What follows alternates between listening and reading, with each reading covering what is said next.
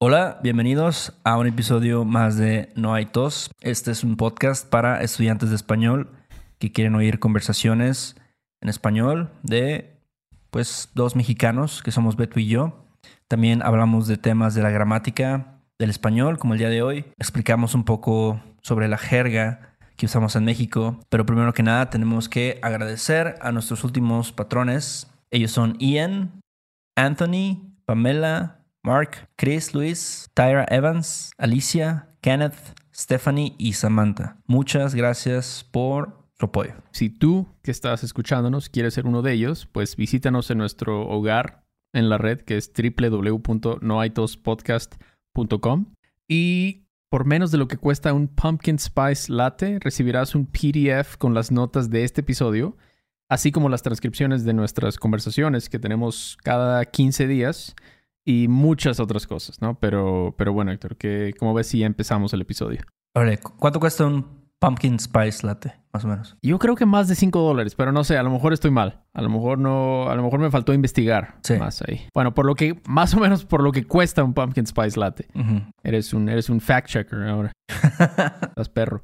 Ok. Ok. Entonces, sí, hoy vamos a hablar sobre el verbo ser. Back to basics, ¿no? Pero creemos que es importante como refrescar un poco esto, ¿no? Ya sé que pues ya lo han escuchado mucho, pero todavía es un error que se escucha frecuentemente como maestro de español, ¿no? Sí. Entonces hoy vamos a hablar sobre ser, vamos a hablar sobre sus diferentes usos y diferentes ejemplos y el próximo episodio va a ser sobre el verbo estar. Ujú. ¿ok? que son los dos verbos que significan to be en inglés. Y bueno, si quieren leer más sobre el tema, les recomiendo, como cada semana, el libro de John Butt y Carmen Moreira.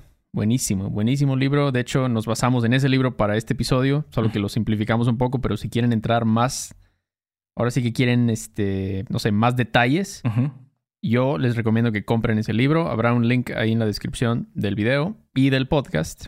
Y pues sí, es un tema bastante difícil para muchos estudiantes, porque pues en inglés solo hay un verbo, to be, ¿no? Sí. Pero la diferencia entre los dos es bastante importante para sonar bien, para hablar bien el español, y no es tan fácil de entender al principio, ¿no? Yo creo que hay que, hay que ver muchos ejemplos y traducciones para realmente dominar esto, ¿no? Sí, yo creo que muchas veces lo simplificamos de algunas maneras, pero a veces esta simplificación no es la más correcta. Entonces, pues está bien como verlo desde las diferentes maneras y, y entonces ya decir, ah, ok, ok, entonces sí, ser va por aquí, estar va por acá, pero existe esta excepción, ¿no? Y, y al final eso creo que ayuda a aclarar tus dudas. Entonces, bueno, empecemos con ser. Ser se usa para contestar preguntas sobre quién o qué es algo. Who or what. Algo o, o alguien, ¿no? Algo o alguien, claro que sí. Una persona, un perro, un carro, lo que sea. ¿no? Entonces, un ejemplo. I'm American, but I live in San Miguel de Allende. Algo que pasa mucho hoy en día, ¿no? Eh, soy americano. Soy americano, pero vivo en San Miguel de Allende.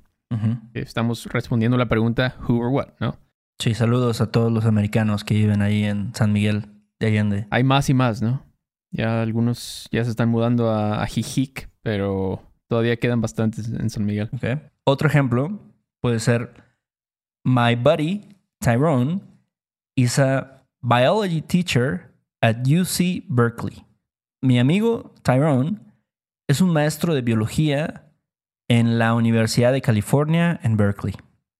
Ok, entonces en estos dos ejemplos pues usamos yo soy americano, él es un maestro de biología. Sí, porque estamos describiendo, en este caso, quién es o qué es la persona, ¿no? Tyrone es un maestro de biología, yo soy americano, o sea, no estamos hablando de un estado, Sí. un estado de ellos, realmente. Yo soy americano es parte de mi identidad, ¿no? O si tú eres un maestro, es parte de ti. No, no es como estar enfermo, ¿no? No es un estado en ese, en ese sentido. ¿ok? Entonces usamos, como les dije, el verbo ser. También, I don't understand why I can't be happy. Simplemente no entiendo por qué no puedo ser feliz. Estoy hablando de ser una persona feliz, ¿no? No quiero, no un estado de felicidad, pero más una característica de una persona, en este caso. Ok. Entonces recuerden eso, ¿no? Se usa para contestar las preguntas sobre quién o qué es algo o alguien. Ahora, estar, no vamos a entrar mucho en este tema porque vamos a enfocarnos más en ser, pero para contrastarlo un poquito, estar contesta la pregunta de dónde, cómo y en qué condiciones está, válgase la redundancia, algo. ¿no? Aquí sí estamos hablando de states, states, no traits, Sí. como estar. ¿Ok? Entonces puedes decir, dude was so happy that he forgot to wear his mask. El güey estaba tan feliz que se le olvidó ponerse su cubrebocas. He was so happy. Es, no es parte de su identidad, es un estado, ¿no? En ese momento, ese güey estaba tan feliz que se le olvidó, ¿no? Que no traía su cubrebocas. Pero no, eso no nos dice nada de él como persona. No sabemos nada de él. A lo mejor es un güey muy amargado, pero algo pasó Y él estaba muy feliz. Fue un estado. Entonces sí, es, es engañoso decir que ser indica características permanentes y estar condiciones temporales. Eso es una explicación muy común. Como, ah, ser es para cosas permanentes. No necesariamente. Por ejemplo, la muerte. La muerte no es una como un trait de una persona, ¿no? O sea, sí es permanente, pero sigue siendo un estado. Exacto. Se considera una condición un estado. Nada más que no es una condición temporal, ¿no? Es una condición permanente. Sí, pero sigue, lo seguimos viendo como eso, ¿no? No es parte de la, la identidad de una persona. Ajá. Esas son las, las diferencias entre ser y estar. Ser es traits y estar es states. Es como yo lo memorizo, Ujú. ¿ok? Pero no necesariamente permanente o temporal. Creo que no es la mejor forma de distinguirlos. Un pro tip es que el verbo estar no puede aparecer antes de sustantivos o pronombres a menos de que este sea el sujeto. Es un poco raro. Por ejemplo, who will be Prince Harry's best man when he marries Meghan Markle? Aquí alguien podría decir, ¿quién estará el padrino de boda de Harry cuando se case con Meghan Markle? Pero sería incorrecto porque el padrino de boda no es el sujeto del verbo estar, en este caso. ¿Ok? Entonces no podemos usar A huevo tienes que decir quién será, ¿no? ¿Quién será el padrino de bodas? a huevo porque el padrino de boda no es el sujeto del verbo. Ah, y otro pro tip, cuando hablamos de ubicación de una cosa, generalmente usamos estar excepto para eventos. Sí. ¿Cómo sería un ejemplo con eso? Do you know where Carlota's quinceañeras party will be held? Entonces no dices dónde va a estar, dices, ¿sabes dónde va a ser la fiesta de 15 años de Carlota? Este, esto confunde a muchas personas. Siempre dicen, ah, no, pero si es locación o un lugar, pues es estar, ¿no? Esto está aquí, está allá, pero si estás diciendo dónde es un evento, pues dices, no, pues va a ser en la playa, ¿no? O este, la fiesta va a ser en el, la casa de su abuelita, por ejemplo. Es la excepción a la regla para eventos. Recuerden, para ubicación de eventos usamos ser y también no puedes tener estar y un noun después a menos de que ese sea el sujeto del verbo. Ok. ¿ok? Es una buena forma de eliminar estar en muchas ocasiones. Entonces vamos a ver más específicamente ahora los usos del verbo ser con más ejemplos. Como ves. Me parece bien. Primer uso más común es cuando queremos igualar dos cosas. A igual a B. Ajá. Veamos ejemplos, será mucho más fácil. I knew you were trouble when you walked in. Yo sabía que tú o sabía que eras un problema desde que entraste. ¿Qué estamos igualando? Tú y trouble. Ajá. Tú eres igual a un problema. Sí, exacto. ¿ok? Pero también podrías decir Charleston is the capital of West Virginia. Charleston es la capital de West Virginia. Estoy igualando. Charleston y the capital of West Virginia. Son iguales. Exacto. Otro ejemplo. Puerto Vallarta is the gayest city in Mexico. Puerto Vallarta es la ciudad más gay de México. No sé si eso es verdad, eh, pero si Puerto Vallarta es la ciudad más gay, yo creo que es muy limpia y seguramente tienen un buen diseño y todo esto. Yo no sabía, pero alguien me dijo ¿Sí? que es este, sí, hay muchos este neighborhoods muy famosas allá. Igual y se dan sí. un tiro con alguna ciudad en Veracruz, a lo mejor por ahí. Siento que en Veracruz también hay, hay una población grande de, de gay, que está bien porque significa que somos un poquito más este, abiertos, creo yo, no sé. Veracruz es bastante gay también, pero sí, entonces aquí estamos igualando Vallarta y the gayest city. Ok, son iguales. Entonces pueden irse dando cuenta. Otro es con la hora. Por ejemplo, it is one o'clock. It's one o'clock. Ahora es la una. Ajá, ahora O equivale a la una. A la una. Sí. Es lo mismo. Este momento, now, es lo mismo a la una. Por eso decimos, oye, ¿qué hora es? Ah, pues es la una. O son las doce. Sí. No decimos están las doce o está la una. Aunque podrías decir que es algo temporal. Por eso dijimos que no es una buena forma de verlo. Sí. ¿Cómo sería otro ejemplo, Héctor? Este, puedes decir, 1996 was a pretty good year. 1996 fue un buen año, ¿no? Igual, ¿no? este año fue un buen año. Equivalen, ¿no? Sí. O we are the champions. Somos los campeones. Nosotros igual, ¿no? ujú. Ok, entonces puedes pensar en muchos ejemplos así de igualdad. A equals B. A igual a B. ¿ok? Siempre, siempre, siempre. En ese tipo de ejemplos usas ser. Ok. Entonces, el siguiente uso de ser puede ser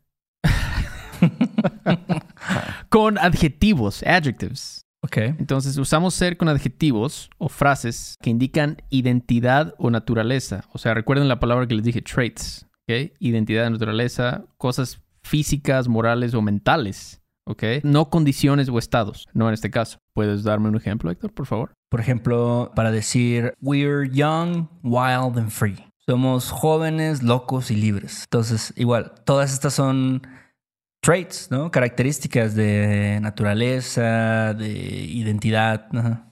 Aparentemente no es una condición o estado Ujú. en la que estás o en la que están ustedes, ¿no? Estás Sí. describiéndome la identidad de ustedes. We're young, wild and free. O, por ejemplo, If I had known you were Catholic, we probably would not have become friends. Si hubiera sabido que eras católico, probablemente no nos hubiéramos vuelto amigos. Igual aquí, ¿no? Es como piensas en ser católico como parte de tu identidad espiritual o no sé, de moralidad. aunque tal vez solo dos años o tres años o tu infancia, es parte de la identidad de una persona, de la moralidad, como dijiste. Entonces, soy católico, eres católico, etc. Un último ejemplo podría ser, ¿Do you ever wonder why the sky is blue? ¿Alguna vez te preguntas por qué el cielo es azul? Entonces, the sky is blue. Sí. Sky is blue. Blue es una parte de la naturaleza del cielo. Si alguien dice, ¿qué color es el cielo? Decimos azul. Aunque el cielo puede estar gris o puede estar negro, la, si hablamos de la naturaleza del cielo, es azul. Así como un plátano es amarillo, Ajá. de la misma forma. Ok, pero puede estar negro. Seguimos con unas excepciones.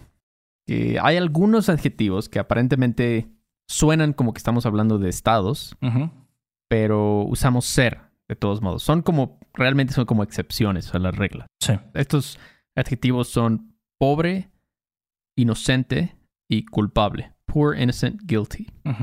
Entonces veamos un ejemplo. Everyone knows OJ is guilty, but who cares? Todo el mundo sabe que OJ, OJ, es culpable, pero ¿a quién le importa? No podrías decir está culpable, ¿no? No, no, nunca, nunca se escucha eso. Está, alguien, este güey es- está culpable, no siempre es, es culpable o es inocente. Y aunque aparentemente pues sí es un, un estado, ¿no? O sea, yo creo que guilty no es una palabra que define O.J. Simpson, realmente. Aunque tal vez para muchas personas sí. Realmente no es una cosa como decir es un hombre o es americano o es alto, lo que sea. Pero para nosotros sí, usamos el verbo ser. O también lo contrario, innocent. El Chapo es innocent. Please let that man go. El Chapo es inocente. O por favor, déjenlo ir. No podríamos decir el Chapo está inocente. Eso no, eso es incorrecto. Sí. ¿ok? Tenemos que decir es inocente. He's innocent. Innocent, guilty y pobre también. My family was so poor, we'd eat mayonnaise sandwiches. Mi familia era tan pobre que comíamos sándwiches de mayonesa. ¿Te imaginas ser tan pobre que comes sándwiches de mayonesa? Estaría gacho. Sí, no. O sea, por lo menos unos frijoles. Yo creo que no es muy caro comprar Eh, frijoles. Aquí en ¿no? México, digo, comemos a veces cuando la banda no tiene varo, pues unos, este, un arrocito con, con frijoles y tortillas. Unos moros con cristianos. Ándale, moros con No. cristianos. O sea, no es, no es muy caro, pero... Pero igual, no podemos decir mi familia estaba tan pobre. Realmente no. O sea, no... Tal vez en alguna forma muy callejera, slangy, así, pero realmente no. Otro uso de ser es cuando ponemos la preposición de, Ajá. ser de. Aquí también lo usamos para decir, para hablar sobre identidad, naturaleza o origen, Origen, o sí. también materiales, ¿no? Sí. ¿De qué está hecho algo, básicamente? Podrías decir, when I told her I was from a third world country, She immediately walked away. Cuando le dije que yo era de un país de tercer mundo, se fue inmediatamente. Era de. Era de. ujú. ¿Ok? Estamos hablando de- sobre el origen. Y tu origen, pues, sí es una parte de tu identidad, ¿no? Es como dicen, nunca se te olvide de dónde vienes, ¿no? Exacto. Parte de tu identidad, güey. Alguien puede decir, no, pues yo soy de la calle, ¿no? Yo crecí en la calle o algo así. Ah. Entonces, por eso usamos ser de para ese caso. De nuevo, estamos hablando de traits, identidad, que algo más profundo. Otro ejemplo puede ser, Did you know that cars used to be made of steel? ¿Sabías que los carros antes eran de acero? Ser de y un noun. Ser de acero. Estamos hablando de igual la naturaleza. El material, ¿no? No estamos hablando de un estado de los carros, ¿ok? Sí, los carros antes aguantaban más, Héctor. Sí, ya ahorita ya. También chafas, luego. Salen chafas. Es cierto, es cierto. Pero bueno, ok. Y el último uso de ser que vamos a ver hoy es para eventos, como les dijimos, ok. Cuando estamos hablando de to take place, to happen, usamos ser y no estar. Esa es la, la excepción, porque generalmente usamos estar para ubicación, location, correcto. Pero excepto eventos. ¿Y cuál sería un ejemplo, Héctor? Tupac's last concert was at the House of Blues in Los Angeles. El último concierto de Tupac fue en el House of Blues en Los Ángeles. Igual. ¿Dónde fue el concierto? El último concierto en el House of Blues. ¿no? No podríamos decir estuvo en el. House of Blues. No. Para eventos tienes que decir estar. Ubicación de eventos. O también podrías traducir algo como Since the wedding was in Hawaii, 80% of the guests needed to travel to get there. Como la boda fue en Hawaii, 80% de los invitados tuvieron que viajar para llegar. The wedding was. La boda fue. Estas bodas son un poco... No sé, no estoy en contra de eso, pero... Sí, luego está cabrón, ¿no? Porque digo, también tú quieres casarte donde tú quieres, ¿no? Si te quieres casar en Hawái o en, no sé, Sri Lanka, en Cozumel, pues está bien, ¿no? Pero luego también está cabrón que toda la banda, ¿no? Sí, se vaya o viaje para ir a tu boda. Yo creo que está bien si entiendes que mucha banda no va a poder ir, ¿no? Claro, sí. Pero bueno, entonces sí, ser events, ser de y con adjetivos. Recuerden que ser es identity, nature. Ya sea que sea tu religión, tu, tu personalidad, este, cosas innatas, ¿no? The sky is blue, ese tipo de cosas. Eso es ser, ¿ok? Y también A equals B. Ok. Si ustedes saben eso bien, se lo memorizan, van a, van a estar muy bien. Van a triunfar en el ser y estar. Van a triunfar en la vida en general, yo creo. y sí, y recuerden el pro tip que les dije, que estar no puede ir antes de un noun. Si tienen esa duda, uso ser o estar antes de una cosa. Lo que sea, abogado, carro, lo que sea, recuerden, es el sujeto de estar y si no es, es ser. Hay que practicar esto, ¿ok? Sí. No les voy a mentir. Pero muy bien, espero que hayan disfrutado este episodio de ser en dos semanas.